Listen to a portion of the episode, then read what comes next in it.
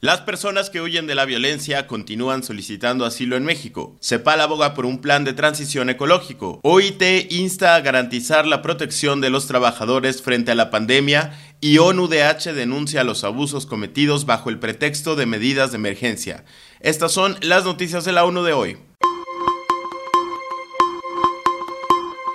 Mientras que varios países en América y el resto del mundo han cerrado sus fronteras y restringido los movimientos para contener la propagación del coronavirus, en México se continúan registrando nuevas solicitudes de asilo de personas que huyen de la persecución y de situaciones de violencia brutales, lo que les permite encontrar un lugar seguro ha dicho la Agencia de la ONU para los Refugiados, ACNUR. Todavía hay cientos de personas que están presentando sus solicitudes para recibir el estatus de refugio en México, lo que pone de manifiesto la magnitud de los niveles de violencia y de persecución que muchas personas continúan sufriendo en sus países de origen, incluso en tiempos del COVID-19. Desde principios de marzo, más de 3.000 personas solicitantes de asilo llegados a México han recibido asistencia humanitaria, lo que les ha permitido arrendar lugares donde hospedarse. ACNUR ha dado apoyo a 93 albergues y está asistiendo a la Comisión Mexicana de Ayuda a los Refugiados Comar para la transición hacia un sistema de registro y tramitación en remoto de las solicitudes de asilo.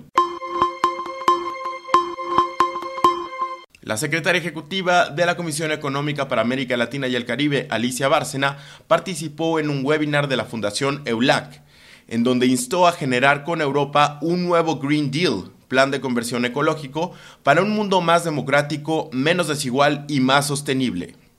Lo que estamos buscando y reclamamos hoy son instituciones más redistributivas, con mayor preocupación por las minorías, por las mujeres, por los adultos mayores y que realmente no nos olvidemos tampoco del tema ambiental ni del cambio climático, porque eso es lo que sigue. Si nosotros no cuidamos al planeta, la siguiente crisis va a ser sin duda eh, la, crisis del cambio climático. Entonces se trata de construir un nuevo modelo de desarrollo y yo quiero hacer un llamado a la Comisión Europea y a, y a, Europa en general para que su Green Deal, ¿verdad? Nosotros en América Latina estamos desarrollando un Green Deal en CEPAL y creo que ese Green Deal de América Latina y el Caribe y el de Europa deben encontrarse para este mundo más democrático, más social, menos desigual y más sostenible.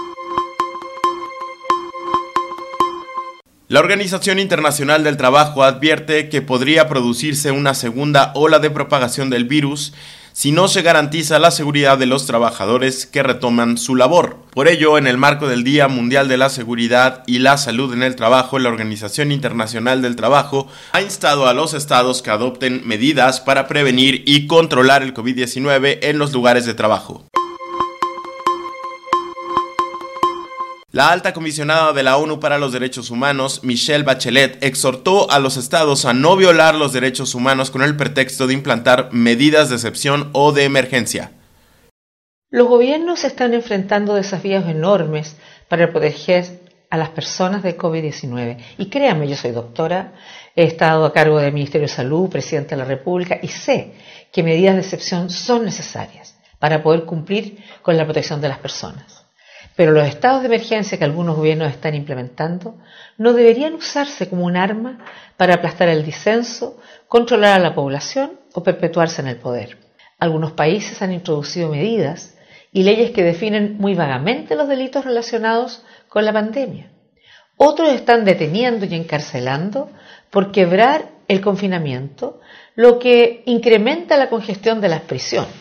Pero ha habido muchos casos preocupantes en los que parece que algunos gobiernos han usado la COVID-19 como una excusa para cometer violaciones a los derechos humanos, para restringir libertades fundamentales y el espacio cívico y para socavar el Estado de Derecho. Si el Estado de Derecho no se mantiene, la emergencia sanitaria corre el riesgo de convertirse en un desastre para los derechos humanos. Y los efectos negativos durarán mucho más que la propia pandemia.